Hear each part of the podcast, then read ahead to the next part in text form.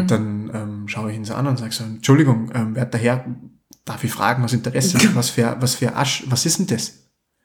Dann schaut er da hin, sagt, ach so, ja, na, das ist mein Hund.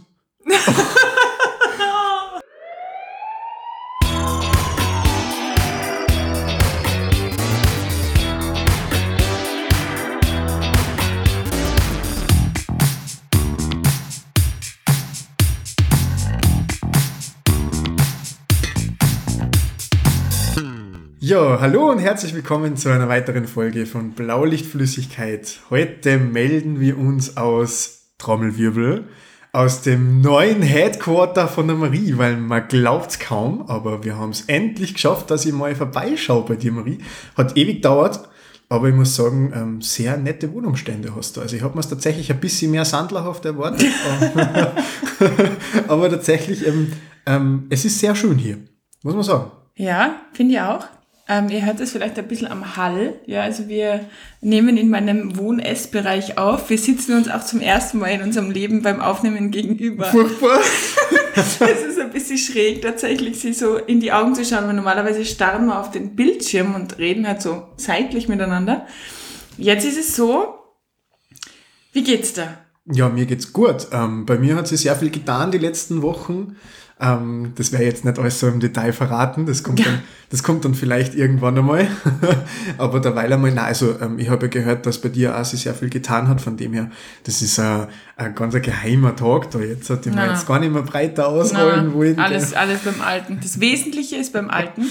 Was, Genau. was aber witzig ist, jetzt so weg vom Rettungsdienst, der Steff und ich waren mit einem anderen Freund gemeinsam auf Urlaub. Das war auch ziemlich spannend. Das war eine coole Geschichte, tatsächlich. Auch wenn ich, und ähm, das ist jetzt halt ein bisschen ein trauriger Part aus dem Ganzen heraus, war ein toller Urlaub, hat mir sehr viel Spaß gemacht, ähm, aber ich habe halt leider ein sehr unliebsames äh, Souvenir mit nach Hause gebracht.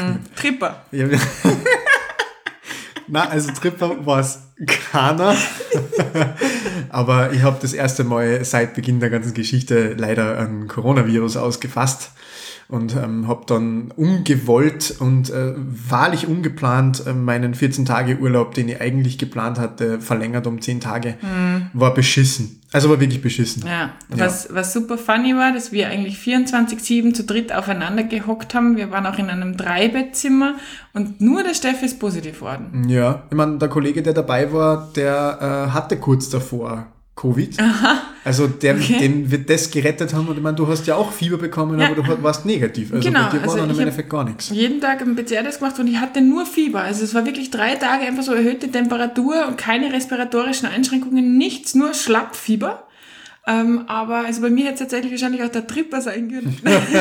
Natürlich nicht. Oh, Natürlich ich nicht. habe doch die Zeit vom Urlaub, wo ich mir nicht erzählen. Das ist ein Joke, liebe Leute. Ähm, Sagt's jetzt. na, es war ein lustiger Urlaub, aber wir haben natürlich auch jedem Rettungsauto total fasziniert hinterher gesehen. Aber erstaunlich wenig gesehen. ja, Also das, stimmt. muss man sagen, man, man, kann, man kann das ja offen sagen, wir waren in Holland Ja, und ähm, man hat da wirklich extrem wenig äh, Rettungswegen gesehen. Also, also wenn ich das jetzt vergleiche mit unserer Heimatstadt, Ja. wo, wo man gefühlt in einem 10 Minuten äh, Walk and Talk irgendwo fünf Rettungswegen sieht ähm, und, und dort gefühlt in einem ganzen Tag Sightseeing vielleicht einen. das stimmt, ja. Eigentlich war da echt nicht so viel. Oder es ist uns nicht aufgefallen, das kann natürlich auch. Aber na, die waren laut, sicher sind uns die Ja, aufgefallen. und schrill und, und von den Farben her, also von dem her eigentlich, eigentlich, die, die wären uns schon aufgefallen, glaube ich. Aber das ist Ja. irgendwie, war das sehr auffällig, ja. War Muss wirklich man- auffällig. Es war auch ein aufregender Urlaub. Unser Companiero hat seine Geldtasche verloren mit seinem Perso drinnen. Das heißt, der ist dann in Amsterdam gibt es übrigens kein, ähm, kein Passamt für Notpässe. Das heißt, den haben wir dann nach Den Haag verfrachtet. An seinem Geburtstag. seinem Geburtstag. Ich habe dann äh, einen Tag später mein Handy geschrottet, sechs Notfall-SMS um zwei in der Früh an meine Eltern verschickt. Also mein Handy hat das verschickt.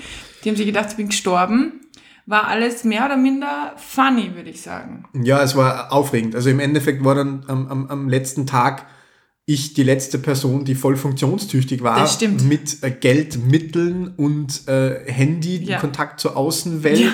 Weil beim einen hat das Geld gefehlt und jede Möglichkeit, sich auszuweisen. Und bei dir hat schlichtweg der Kontakt nach außen gefehlt. Ja. Du hast wenigstens eine Kohle gehabt. Das Ja, wenigstens die Kohle war da. Das hätte mich, glaube ich, auch mehr abgefuckt, weil es war mir, Ja. war mir angenehmer, dich um dein Handy zu bitten, als um 1000 Euro. Auch wenn ich sehr eigenartige Nachrichten miterleben musste. Nein. Nein, Also das lügt. ist, das, ist Er was, lügt. das ist was sehr Unangenehmes. Ähm, jeder, der ähm, ein Apple-Produkt besitzt, weiß, wie unangenehm das ist, wenn man AirPods drin hat und die jede Nachricht vorlesen, die reinschneit. Es waren gar nicht schlimme Nachrichten. Kurz gesagt, Nein. ich musste schon Nein. ein, zweimal schmunzeln. Gott, okay. Gut, das hier ist aber immer noch ein Rettungsdienst-Podcast. Und Das ist ja doch schon lange nicht mehr, Marie. Na, aber ich hätte, ich hätte eine Geschichte, wenn du willst. Bitte. Mit der ich starten könnte. bitte Also bring mich aus dieser misslichen Lage. das ist das zu spät. Ähm, ihr dürft sie gern roasten, liebe Leute. Nein. Doch. Ähm, das ist passiert in, in meinen Anfangszeiten im Rettungsdienst. Also jetzt eine Geschichte aus grauer Vorzeit, könnte man jetzt so sagen. Generell die Geschichten, der die... Steinzeit also? Ja, genau. Aus meiner persönlichen Steinzeit. Ähm, die Geschichten, die ich heute mitgebracht habe, sind allesamt sehr lange her. Ähm, habe eine Zeit lang danach gegraben in meinem grauen Oberstübchen, äh, um die zu finden, aber sie sind es wert, tatsächlich. Okay. Ähm, damals war noch mein bester Freund mit bei der Rettung, ähm, mit dem wir jetzt auf Urlaub waren. Ah ja. Ja, genau. Chillig. Mit, mit der Person ist das passiert. Und wir sind äh, RTW gefahren zu zweit. Also ich habe da schon einen Fahrer gehabt und, und er ist halt äh, Transportführer gewesen.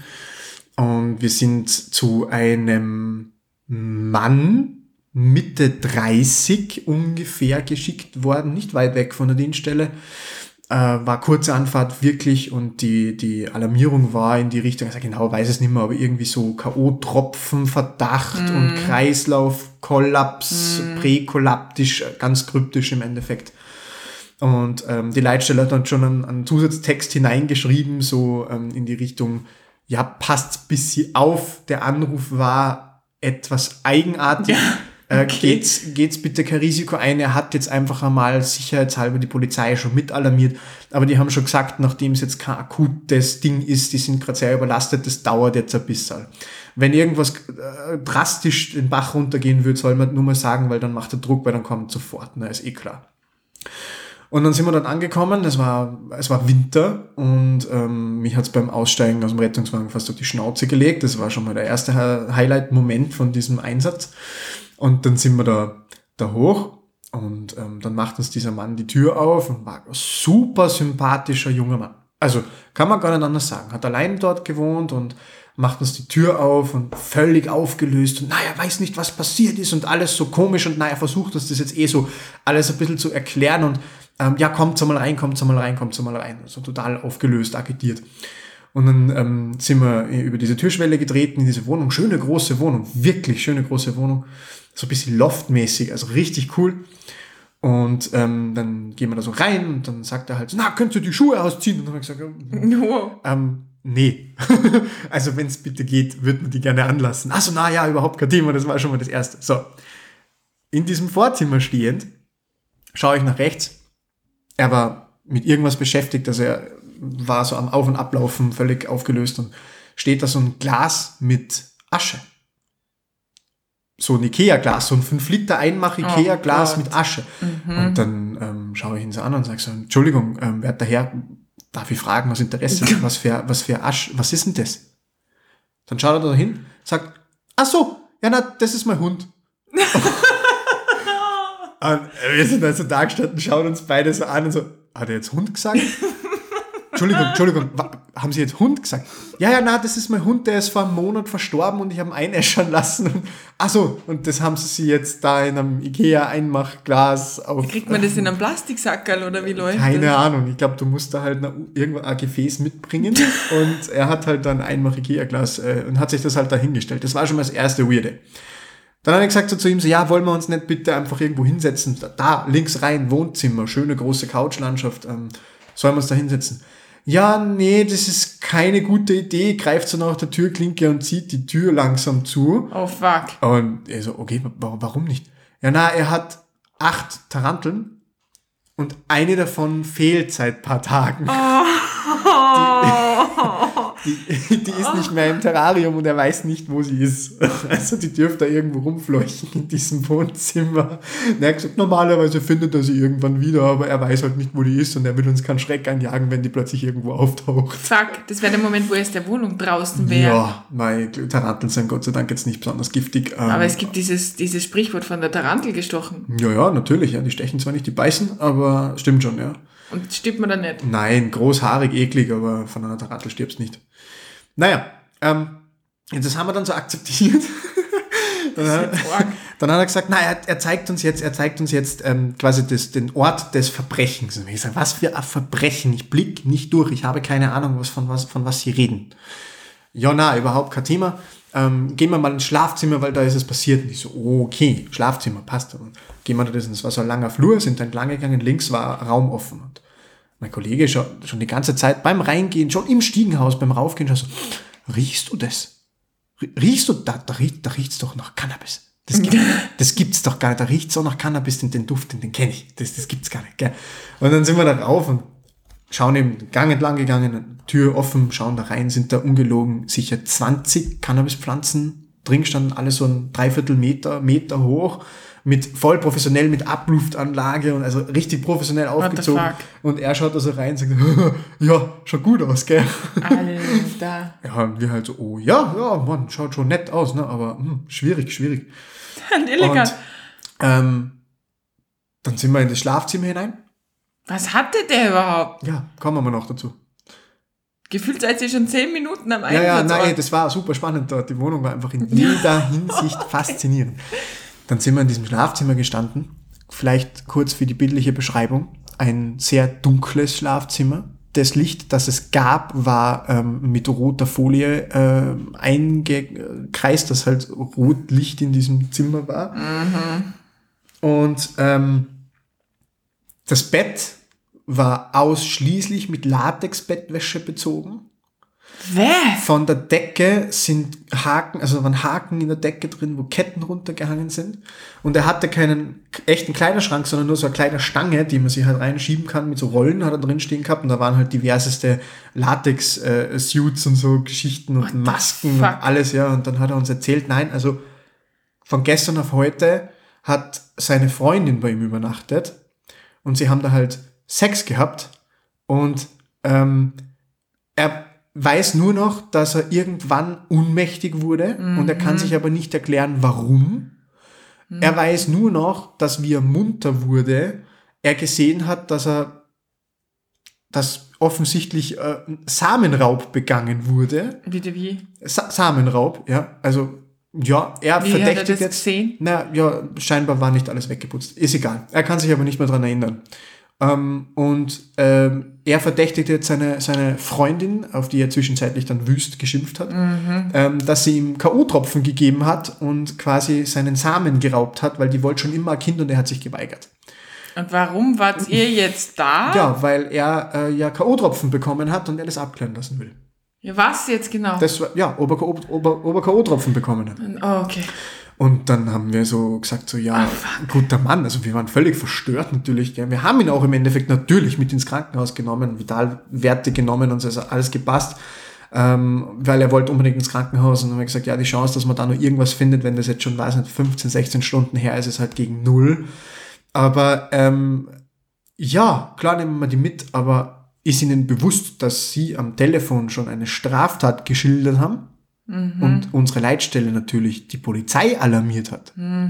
Dann hat er gesagt, ja, dann das passt eh. Dann hat er kurz innegehalten, hat zur Tür gegenüber geschaut mit seiner Cannabisplantage, hat gesagt, ja, scheiße. Genauso dumm, wie die Olle, die Drogen kauft, beim Drogenkauf abgezockt wird und dann bei der Polizei anzeigt, Ja. dass sie beim Drogenkauf abgezockt worden ist. Es hat dann damit geendet, dass die Polizei vielleicht fünf Minuten später zur Tür reingeschneit ist und ähm, die natürlich das dann geräumt haben und gesagt haben, er kriegt jetzt eine Anzeige. Und äh, er in diesem, in diesem Flur stand und jeder einzelne Pflanze, die von den Polizisten runtergetragen wurde, mit Tränen in den Augen nachgeschaut hat. Oh Gott. Und im Endeffekt haben, wir dann, haben sie Personalien aufgenommen, wir haben ins Krankenhaus gefahren, keine Ahnung, was weiter passiert ist, aber Hätte er doch einfach das Taxi genommen. hätte einfach ein Taxi genommen, ja. Ja. dann wäre das alles nicht aufgeflogen. Aber also das war eine der eigenartigsten Wohnungen, in denen ich jemals war. Also die Es- war, weißt du, verstehen, verstehen wir nicht falsch, die war voll aufgeräumt, schön eingerichtet, sauber und dann hast halt fast schon wie Mottozimmer, weißt du, irgendwie so ein Spinnenzimmer. Oh Gott, das Weed-Zimmer. Das Weed-Zimmer das, Das Sexzimmer, Spielwiese oder wie man immer Oh das Gott. nennen willst. Ja, ein bisschen zu viel Fifty Shades of Grey geschaut, glaube ich, der Kerl. Ah, Ja, wild. Also das war wirklich, also und, und das ist, das, was das Ganze so abgerundet hat, war irgendwie, dass der Typ selbst wahnsinnig sympathisch war. Gell? Also der war, wenn du den kennenlernst beim Fortgehen, würdest Oh du denken, Gott. was für ein nicer Dude. No. Ja, voll, voll und ganz. Stell dir vor, du gehst mit dem heim und dann, Stell dir das mal vor, bitte. dann stellst du in dem Zimmer. Ja, oder im Weed-Zimmer. Oder im, na, schlimmer wäre für mich, glaube ich, das Tarantelzimmer. Aber die Ketten wären der Wurscht, oder was? Die, Nein. Aber man halte fest, liebe Community. Spinnen wären ganz schlimm. Latex und Ketten von der Decke wären egal. So habe ich das nicht gemeint. Ja, aber es ist schon zu spät es ist ausgesprochen. ist Pest ausgesprochen. versus Cholera. so entstehen Gerüchte. Nein. Aber krass. Ich okay. arbeite dran, ja. Aber ja, scheiße. Also finde ich auf der einen Seite halt irgendwie bedenklich, dass der wirklich deswegen die Rettung ruft. Ja. Auf der anderen Seite super cute und super, super ähm, geduldig war sie offenbar. Also ich hätte ihm schon längst den Marsch geblasen. Wir haben das wahnsinnig lustig gefunden. Not in a good way. was heißt lustig? Faszinierend. Faszinierend trifft's. Es gab einfach keine zehn Minuten, wo er nicht mit irgendeiner anderen Bombe daherkommen wäre, ähm, die es einfach wieder entertaining gemacht hat. Das. Also das war wahnsinnig faszinierend. Also man kann es einfach nicht anders sagen. Ja, weiß ich. Ja, ja, kann, kann, kann gut sein, dass das. Aber ich glaube, ich hätte mich einfach nur wahnsinnig unsicher gefühlt in der Situation, in diesem, in der Wohnung. Als Frau wahrscheinlich eher auch. So mit diesen ganzen Ja, Gegenständen. Spinne, Weed, Latex. ja. Wilde Kombination auf jeden. Fall. Also wahnsinnig wilde Kombination. Ungeil. Ja, ich, ich war ja in der Zwischenzeit wieder in Wien. Irgendwie beginnt jede deiner Folgen mit dem Satz. Es passiert halt auch das meiste in Wien. Am Land, wo ich am Notarztwagen sitze, ist gerade absolute Flaute. Da bin ich die letzten vier Mal, glaube ich, nicht ausgefahren in der Nacht. Bitte. Ist richtig bitter. Ich meine, ich mache es gern, weil ich die Menschen mag, die da mit mir fahren. Aber prinzipiell ist es bitter, weil du halt da rausfährst. Da fahre ich ungefähr 40, 50 Minuten und dann sitzt du halt da in deiner Uniform, bist des Todes motiviert. Und dann Passiert gar nichts. passiert gar nichts. Ja, mh, kann ich verstehen, ja. Ja, aber Wien war ganz cool eigentlich. Mhm. Wien war nice. Eine lustige Geschichte zum Anfang. Ich habe nämlich auch noch zwei eher lehrreiche Geschichten mit, die mir einfach echt, die, die cool waren in irgendeiner Form. Und eine hat so ein bisschen einen lustigen Twist. Ähm, aber die witzige zuerst. Ähm, wir werden alarmiert zu einem Verkehrsunfall und da passt jetzt wieder das Motto von vorher, hätte er mal lieber das Taxi genommen, aber ein bisschen anders. Und wir kamen ähm, zu einem Verkehrsunfall, äh, Fahr äh, Fahrrad versus Pkw. Und da hat einen, einen Typen von einem Lieferservice erwischt. Der ist quasi vom im Kreuzungsbereich irgendwie bei nicht viel Geschwindigkeit ähm, mit dem Pkw zusammengestoßen und drauf hingestürzt. Mit diesen bekannten Rucksäcken hinten drauf. Und ähm, es gab einen, einen First Responder, also ein, ein Auto, was halt da in der Nähe war. Und es war richtig witzig, weil das waren halt offensichtlich Zivis, beziehungsweise nicht sehr, nicht sehr erfahrene Sanitäter. Und wie wir gekommen sind, ist der halt noch immer auf der nassen Straße gelegen. Die haben dem seinen Rucksack einfach runtergeschnitten. Ja, also, die haben ihn nicht ausgezogen, sondern die haben den einfach runtergeschnitten. Die sind wahrscheinlich gar nicht so billig, die Rucksäcke. Denke sicher nicht. einmal. Sicher nicht. Vor allem, das ist halt echt so einfach runtergeschnitten. Da ist er gelegen, hatte halt ein bisschen weh beim Thorax, irgendwie auf der Seite, wo er halt irgendwie auf den Boden gefallen ist, gell. Aber in keinster Weise indiziert, dass der da noch rumliegt, der junge Bursch. Gell, und dann ähm, eben mein, mein Fahrer, der hat übrigens die Folge gehört, wie er, wie er, wo ich gesagt habe, er ist nicht so empathisch und dafür so fähig. und er hat es mir laut vorgespielt und hat einen hochroten Kopf gekriegt, hat es nicht so lustig gefunden. Ein Twist. Ja, Props gehen raus an den Kollegen, ich kenne den auch. Ja. Wir haben dich schon gern. Bene, wir haben dich unfassbar lieb. ähm, auf jeden Fall geht Bene halt zu dem Patienten. Ich bin dann schon am, so, so, so beim Patienten gekniet, habe meinen Puls gegriffen und mir gedacht, ja, okay, keine offensichtlichen Verletzungen, alles gut. Wir liegen halt noch immer auf der Straße, uns haben es die ganze Zeit, in Wien fahren die ja ziemlich beknackt Auto, die ganze Zeit fast den Arsch weggefahren, weil die Autos da vorbeigefahren sind an uns. Äh, Straßen So eine Unart. Also so Unart. eine Unart. Voll Unart. Und auf jeden Fall ähm, hat der, hat der Bene dann irgendwie gesagt, steh mal auf, oder? Empathisch.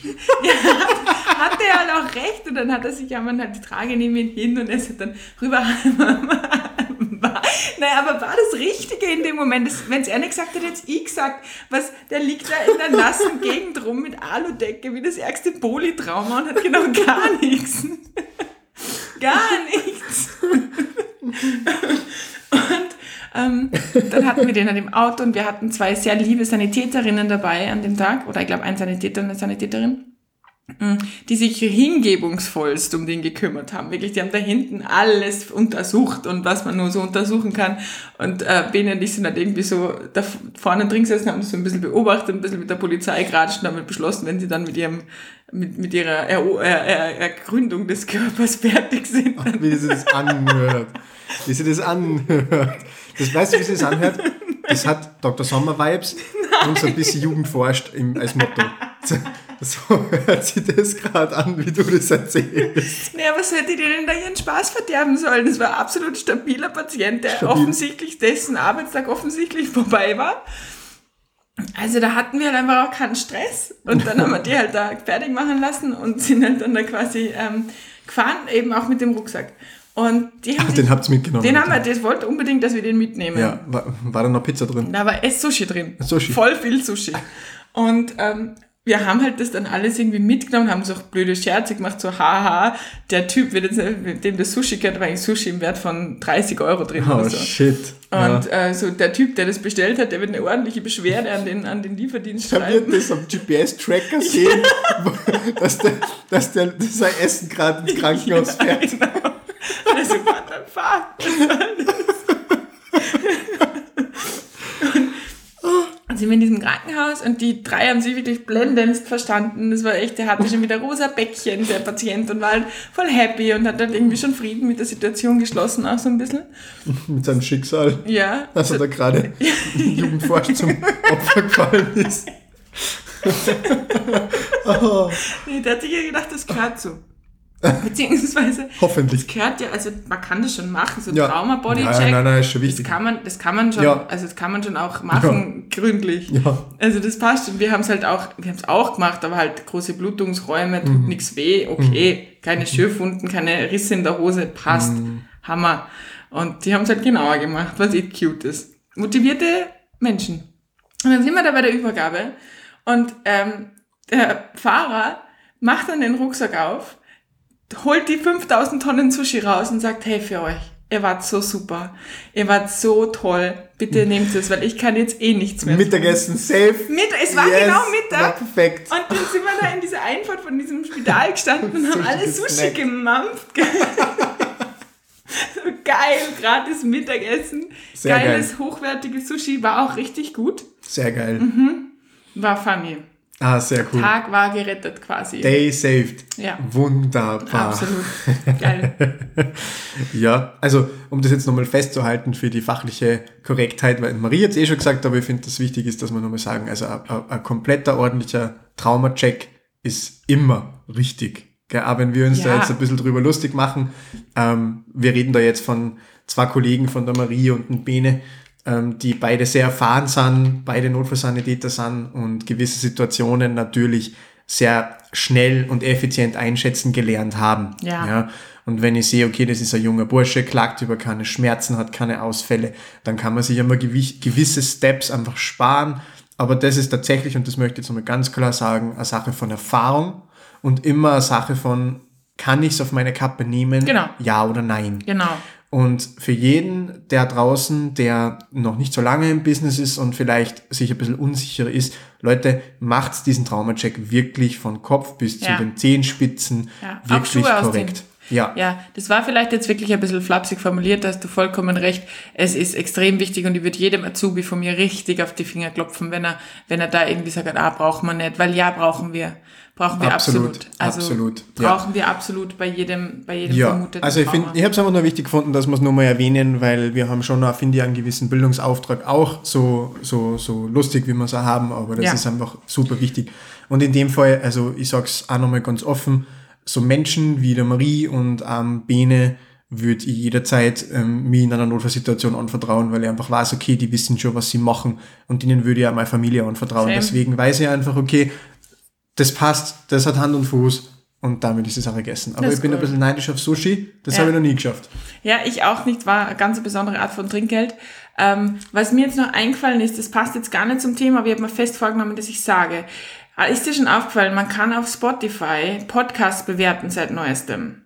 Na, ist mir noch nicht Wir haben schon aufgefallen. 164 Bewertungen oder so, aber es könnten noch viel mehr sein, weil wir haben ja um einiges mehr Hörer. Also bitte, bitte, bitte, liebe Hörer, das ist auch gar nicht viel Arbeit, wenn wir jetzt einfach auf unserer, auf unserer Spotify-Startseite einfach auf die, auf die Sterne gehen. Da steht dann bei uns 4,6 Sterne haben wir gerade im Moment, glaube ich. Fünf. Oh, ist doch Und- gut. ja. Danke dafür, liebe Leute. Ja. Freut uns sehr, dass wir Anklang finden bei Ja, euch. aber es wäre halt voll geil, wenn alle, die es noch nicht gemacht haben, einfach mal da schnell auf die fünf Sterne draufdrücken, weil, ja, freut uns halt. Ist halt Ja, balsam für die Seele, würde ich sagen, ne? Also, ist ein schönes Feedback von euch an uns. Wir bemühen uns sehr für euch und ähm, sind immer bemüht, dass wir ähm, Bemüht sind. bemüht sind. Unsere Qualität stets verbessern im Sinne der Qualitätssteigerung. Das war super redundant. Egal.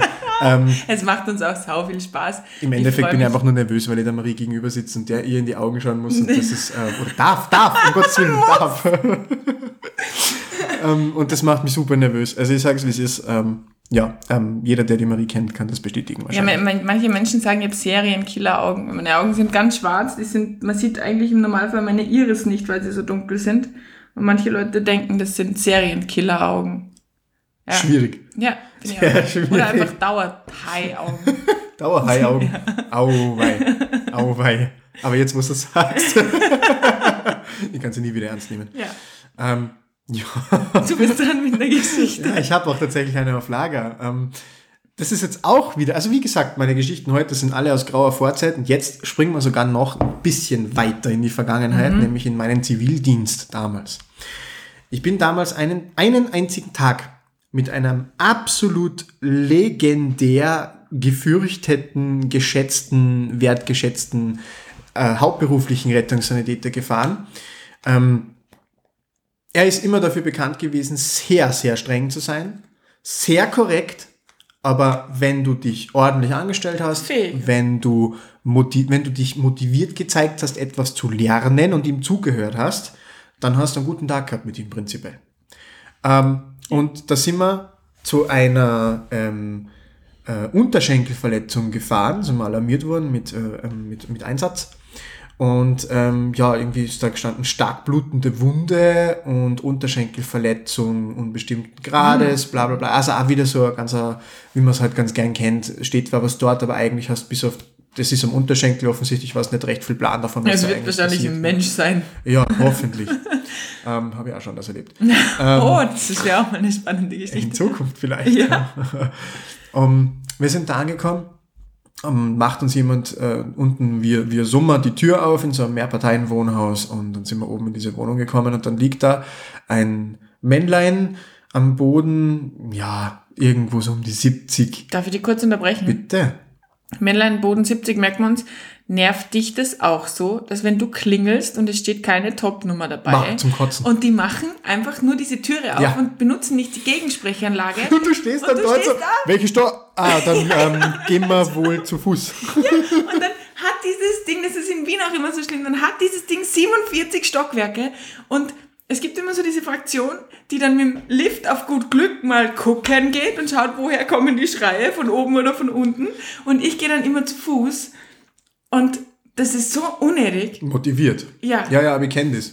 Wenn du so ganz traurig vor der Ja. Kinderwagen stehst und so, welche Stocker? Ähm, Ja, äh, ja gut, dann gehen wir jetzt zu Fuß. Dann suchen wir jetzt jede fucking Tür nach ihrem Nachnamen ab. Okay.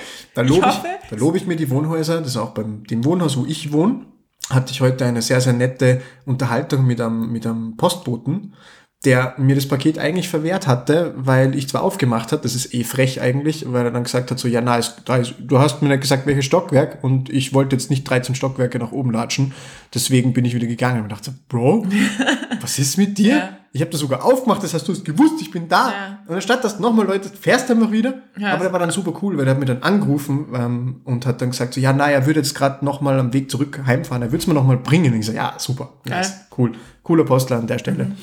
Ähm, So, Also genau. bei euch sind die Tops quasi angeschrieben. Ja, bei mir, bei, bei mir zu oder? Mhm. Hause, bei mir zu Hause steht in jeder Zeile steht Stockwerknummer dabei. Ja, mega. Das ist Top. auch so geil, weil Ja. ich denke mir halt immer, wenn du da rauf gehst, zu Fuß, jetzt sagen wir wirklich zehnter Stock, die Häuser gibt's, und du, dann darf der nicht gerade sterben. Na, weil du schwierig, brauchst, du verlierst dich ja fünf Minuten mindestens, weil du schaust, jedes war, ah, 47, fuck, da hinten geht's weiter, ah, 46, Ja. fuck, okay, noch ein Stock weg.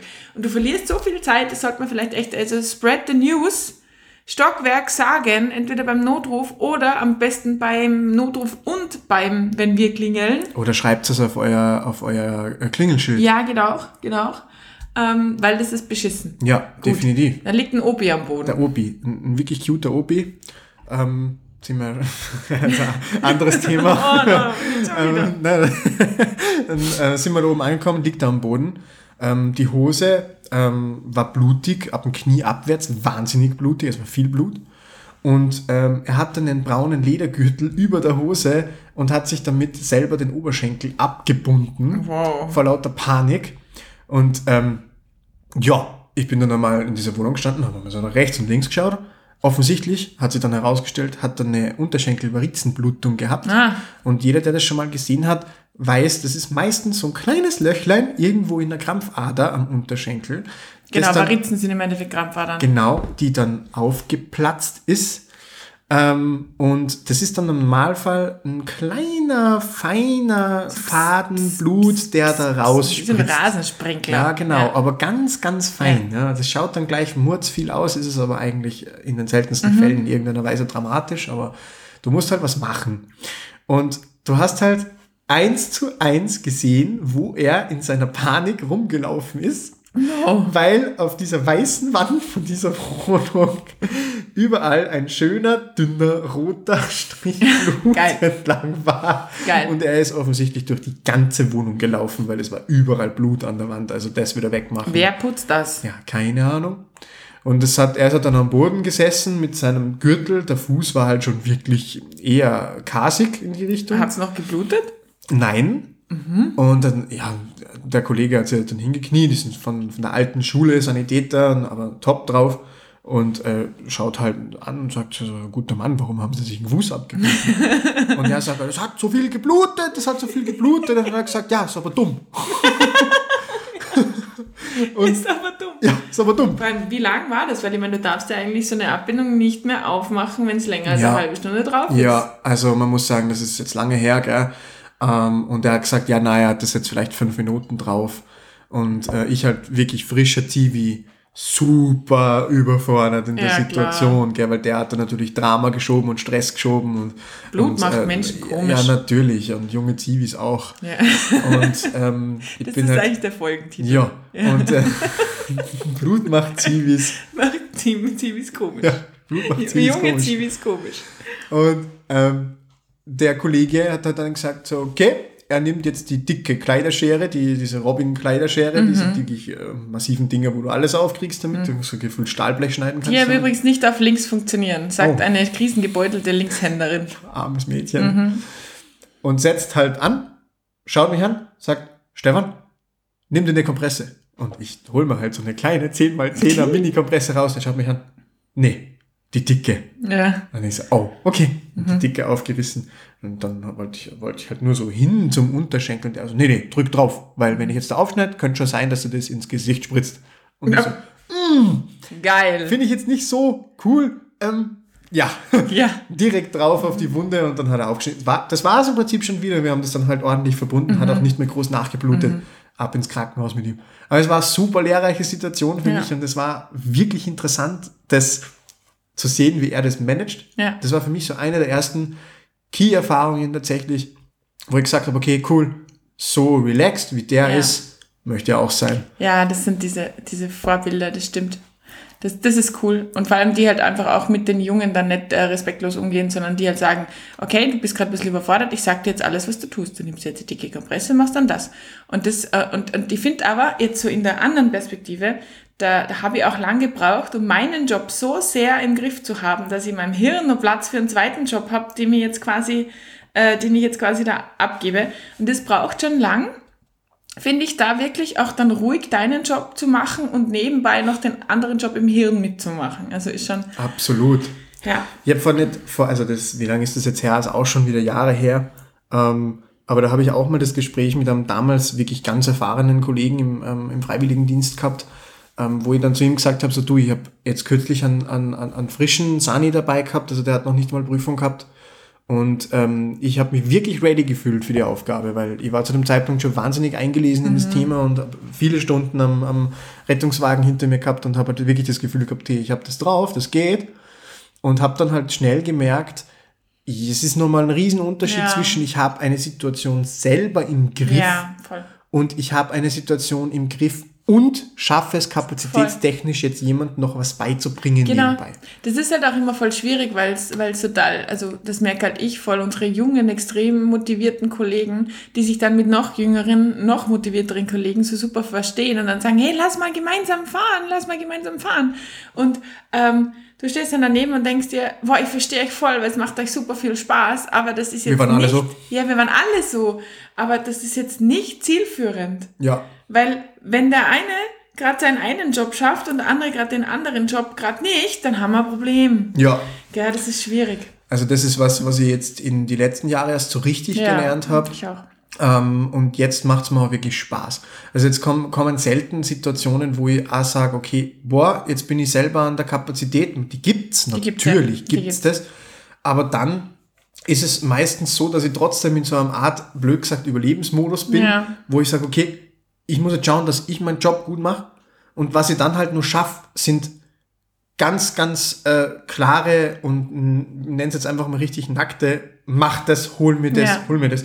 Und ich habe als Feedback bekommen, dass ich das auch in solchen Situationen sehr angenehm schaffe, Ja, voll. weil die merken natürlich, dass du selber gestresst bist. Ja. Aber das ist ja auch nichts, was du jetzt verstecken sollst. Ja. Und ähm, die sagen halt dann so, na, war cool, weil du hast mir halt trotzdem Anweisungen gegeben. Ich habe mich nicht sinnlos gefühlt. Mhm. Ja. Ich habe trotzdem mich nützlich gemacht und Ja. habe trotzdem gesehen, was du machst und was ihr macht und Ja. wie ihr das macht. Ja. Und darüber sprechen kann man nachher immer noch. Dass Genau. man sagt, warum habe ich das so gemacht? Da, da fällt mir jetzt eine Geschichte aus, eine aus Wien, die aus zwei Aspekten ähm, ganz witzig ist. Also witzig ist sie nicht, aber lehrreich war sie auf jeden Fall. Weil auf der einen Seite war es halt echt, also es war eine, eine Notfallalarmierung zu einer bewusstlosen Person. Ähm, und wir haben halt zwei, es war der erste Einsatz des Tages und wir haben halt unser Team, bis eben auf den Bene und mich, ähm, das Team nicht gekannt. Gell? Also wir, wir haben noch nie miteinander gearbeitet. Das eine ist er, ähm, ist er, ist er, ist er Auszubildender und die andere ist er Rettungssanitäterin. Und es war eine bewusstlose Person und es war schon im Auto so dieses, eben Ben und ich ähm, haben wir jetzt nicht drüber sprechen müssen, aber einfach dieses, hey, wir nehmen alles mit, bitte, bitte macht euch gleich bereit. Das Erste, was wir machen werden, ist schauen, ob die Person wirklich bewusstlos ist. Wenn ja, dann müssen wir schauen, dass das und haben schon so ein bisschen angefangen. Und es war dann tatsächlich auch wirklich so, als wir in diese Wohnung raufgekommen sind mit unserem Zeug und eine wirklich zutiefst, also tiefst bewusstlose alte Dame in ihrem Bett liegend gefunden haben, ähm, die ganz schwer, ähm, ein bisschen brodelnd geatmet hat, ja. Ähm, und ich bin halt dann gleich mal zur Atemwegssicherung übergegangen, einfach auch um ein bisschen den Überblick zu haben. Ähm, und wir haben halt dann diesen Einsatz wirklich, also der, der Ben und ich nutzen diese Wien-Dienste auch immer total um CRM, das heißt Crew Resource Management, ähm, zu üben und zu praktizieren. Das heißt, wir reden, wir kommunizieren extrem viel miteinander in solchen Einsätzen. Teamlead, 10 for Team- 10. Diese Genau. ganzen Sachen. Also einfach wirklich, dass du schaust, dass du so klar und so toll, zum Beispiel, also ein, ein, eine CRM-Regel zum Beispiel ist, du wiederholst, was dir gesagt wird. Also wenn ich jetzt zum Beispiel sage, Stefan, möchtest du einen grünen Zugang stechen? Und sagst du, ja, Marie, ich steche einen grünen Zugang. Und ein- einfach, dass quasi du merkst, okay, das ist angekommen beim anderen. Und ähm, die war wirklich schlecht benannt. Die war richtig übel. Ich bin schon zehn Minuten über der ihrem Kiefer im Essmach-Handgriff Handgriff gehangen, als dann der Mann rausgerückt ist mit der Sprache, dass sie alle Covid-positiv sind. Das war nicht so geil. Das war tatsächlich nicht so cool. Ähm, Boah, da wäre ich schon wieder böse gewesen. ja, was willst du machen? Eine lebensbedrohliche Ja, Situation. eh, absolut. Die hatte außerdem eine fette Lungenentzündung und einen Harnwegsinfekt. Das heißt, für alle, die sich jetzt ein bisschen besser auskennen und eine wahnsinnig, wahnsinnig äh, flache Atmung, schnelle Atmung, das heißt, die war schon, die war schon Richtung Sepsis, also Ja, also ganz Urosepsis, klar. ja. Urosepsis, Pneumonie, Sepsis, Was irgendwas. hat's denn für einen Druck gehabt? Weißt Ähm, der, war, der war zuerst sehr hoch, der Okay, war spannend. gar nicht, gar nicht typisch nämlich und Okay, dann spannend, ist er aber voll gefallen. Also dann war er nur mal bei 100. Das Thema Also- mit den Urosepsis-Patienten ist nämlich aus meiner Erfahrung, aus der Klinikerfahrung gesprochen jetzt, und das ist halt eh nur sehr kurz gekommen tatsächlich, ähm, dass die oft mit dem Druck sich überhaupt nicht mehr erholen. Also Ja. die sind oft so schlecht mit Ja. Druck. Und ähm, für die, die es es vielleicht interessiert, man, man gibt, wenn, man, wenn Leute so einen schlechten Druck haben, dann ganz gern äh, Adrenalin. Also es Ja. gibt verschiedene Adrenalinformen. Was da gerne hergenommen wird, ist dann das Noradrenalin. Genau, das ist Das gibt man in einer Spritzenpumpe, also Perfusor ganz heißt das leicht Ding. dosiert. Genau, da gibt's äh, zwei, drei, vier Milliliter in der. Stunde in einer gewissen Mischungs, äh, in einem gewissen Mischungsverhältnis wird das dann verabreicht. Und das macht im Prinzip nichts anderes als ein Vasopressor. Ja, also Und- das zieht die Gefäße zusammen. Genau, danke für die Erklärung. Immer gerne. Ich bin der Erklärbär. Der Erklärbär. Und ähm, damit versuchst du halt den Druck aufrechtzuerhalten. Ne? Genau, und was du halt auch machst, ist ganz viel Flüssigkeit in die reinlernen. Also Ja. richtig viel. Naja, auf jeden Fall haben wir diesen Einsatz halt irgendwie, haben uns dann einen Notarzt dazu gerufen, weil wir gewusst haben, wir waren zuerst ohne Notarzt alarmiert, gewusst haben, ach, das ist eine akut lebensbedrohliche Situation, wobei schwierig, Patientin schon ein Jahr bettlägerig. Und ich, ich kann das nicht beschreiben. Ähm, und es klingt jetzt vielleicht für Außenstehende richtig, richtig schlimm. Aber mitten unter diesem Einsatz habe ich so alle wuseln sehen, alle haben ihren Job gemacht und ich musste grinsen und war glücklich. Nein, das ist, klingt jetzt so falsch. Wild, klingt wild. Das klingt richtig wild, Ja. aber dieser Es Einsatz. hat funktioniert. Nein, und vor allem habe ich so ein bisschen, das ist, das ist der Ort, wo ich sein will, sage ich jetzt einmal ganz blöd. Also das war halt wirklich so dieser Moment der Offenbarung für mich, wie ich so diesen halb kaputten Kiefer von dieser Omi halte, mir meine Finger schon fast abfallen, das Bett viel zu tief war, das heißt, mein Kreuz ist auch fast abgefallen und trotzdem habe ich gemerkt, es läuft und für das, für das brenne ich. So schlimm. Und Schön. ja, ganz schön. Nicht so schön ist dann, dass der Notarzt beschlossen hat, gemeinsam mit dem Ehemann, dass wir Ja, sie zu Hause sterben lassen. Das heißt, wir haben mir dann einen Haufen Schmerzmittel gegeben, aber die war einfach durch Covid schon bettlägerig, die Pneumo, also die, die Lungenentzündung, der Harnwegsinfekt, ähm, die war einfach leider wirklich schon kaputt. Und ähm, haben der dann ganz viel Schmerzmittel gegeben, das heißt, die hatte dann auch keine Schmerzen mehr und so weiter.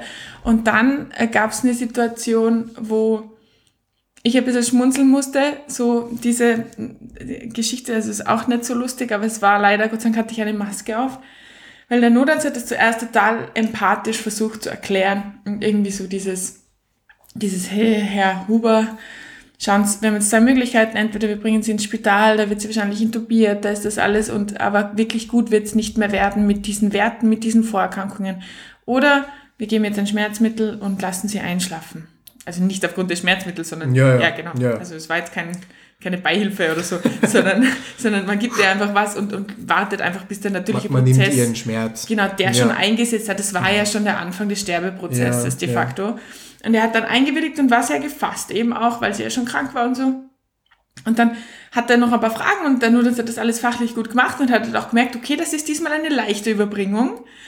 Und hat sich dann nach fünf Minuten noch einmal zum Ehemann umge- umgedreht und gesagt, sie schauen eigentlich eh ganz munter aus. Oh no.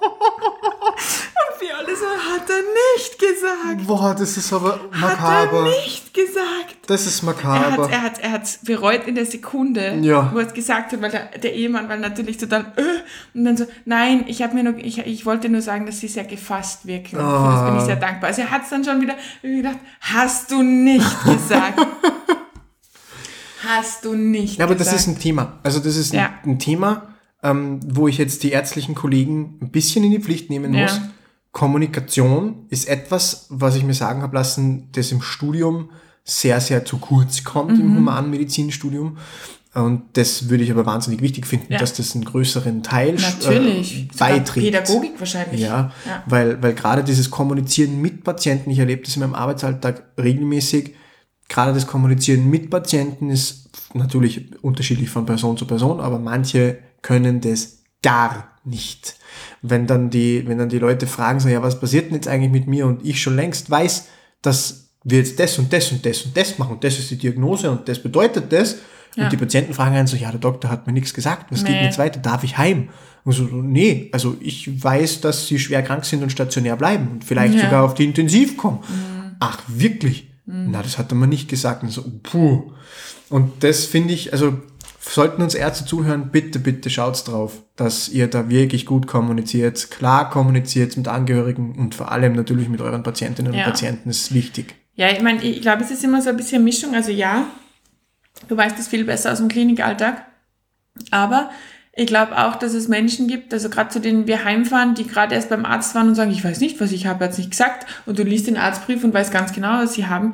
Glaube ja oft, dass die Menschen in Ausnahmesituationen, und ich glaube, für manche ist halt so Arzt schon Ausnahmesituation, einfach auch Sicherlich. nicht zuhören.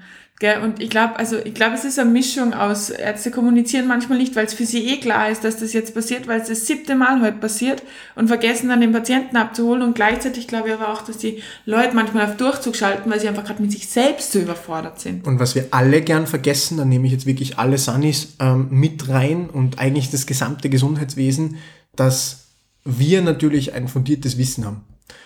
Ein, über den, ein, ein Wissen, das über das eines Otto-Normal-Menschen Ja, hinausgeht. Das ist schlimm, ja. Und ganz, ganz viele Menschen haben absolut keinen Plan vom menschlichen Körper. Ja, Die kennen sich auch schlimm. mit ihrem eigenen Körper in keinster Weise aus. Wadenkrampf weiblich 14, sage ich nur. Ja, Ja. ja. Das ist genau das. Die rufen an, denken, sie haben ein ernsthaftes Problem. De facto ist es ein Wadenkrampf und eine Magnesiumtablette und einmal gegenstrecken ist es wieder gut. Genau. Und das, das übersehen wir oft ganz gern und reagieren da oft ungehalten. Ich glaube, das war Thema in einer der letzten Folgen. Ja. Ähm, aber da, da müssen wir einfach, glaube ich, ein bisschen mehr auf uns selber schauen, dass wir sagen, okay, Step back, durchschnaufen, erklären, worum es geht. Ja. Weil im Prinzip haben wir dann also ein bisschen diesen Edukationsauftrag mit drin. Voll. Und das, und das trifft äh, nicht nur diese Bevölkerungsschicht, sondern weil ich gerade dieses ge- genau das gleiche Gespräch geführt habe. Ähm, jetzt, also wir können sagen, wir nehmen am Donnerstag auf, morgen Freitag ist äh, bei uns die Notfallsaniprüfung, auf die alle total hinfiebern, wo ich ja auch meine Schützlinge drinnen habe. Und die sind ja jetzt schon fertig. Gell? Das sind quasi, also die müssen nur mal die Prüfung morgen machen, die sie alle mit Bravour bestehen werden. Ähm, und wir hatten eine Situation, wo ähm, zuerst, ähm, zuerst ein KTW hingefahren ist zu einer Patientin, die ist aber dann, die wollte unbedingt zu Hause bleiben. Das ist ein Top-Sani, der da drauf gesessen ist. Ähm, und dann kam zwei Stunden später die Notarzteinsatzalarmierung zu genau der gleichen Patientin. Und ähm, dann war ganz groß in der Dienststelle natürlich bei uns ganz groß die Diskussion am Laufen, von wegen, was da passiert, wer war da da, was, das kann es doch nicht sein, bla bla bla und so weiter. Und die hatte das und das und das und das und das ist ja voll arg. Und ähm, habe ich mir den Kollegen, der mir jetzt auch morgen die Prüfung macht, schon zur Brust genommen und gesagt, erstens, glaubst du wirklich, dass, dass das passieren würde? Die machen gewissenhaft ihre Arbeit.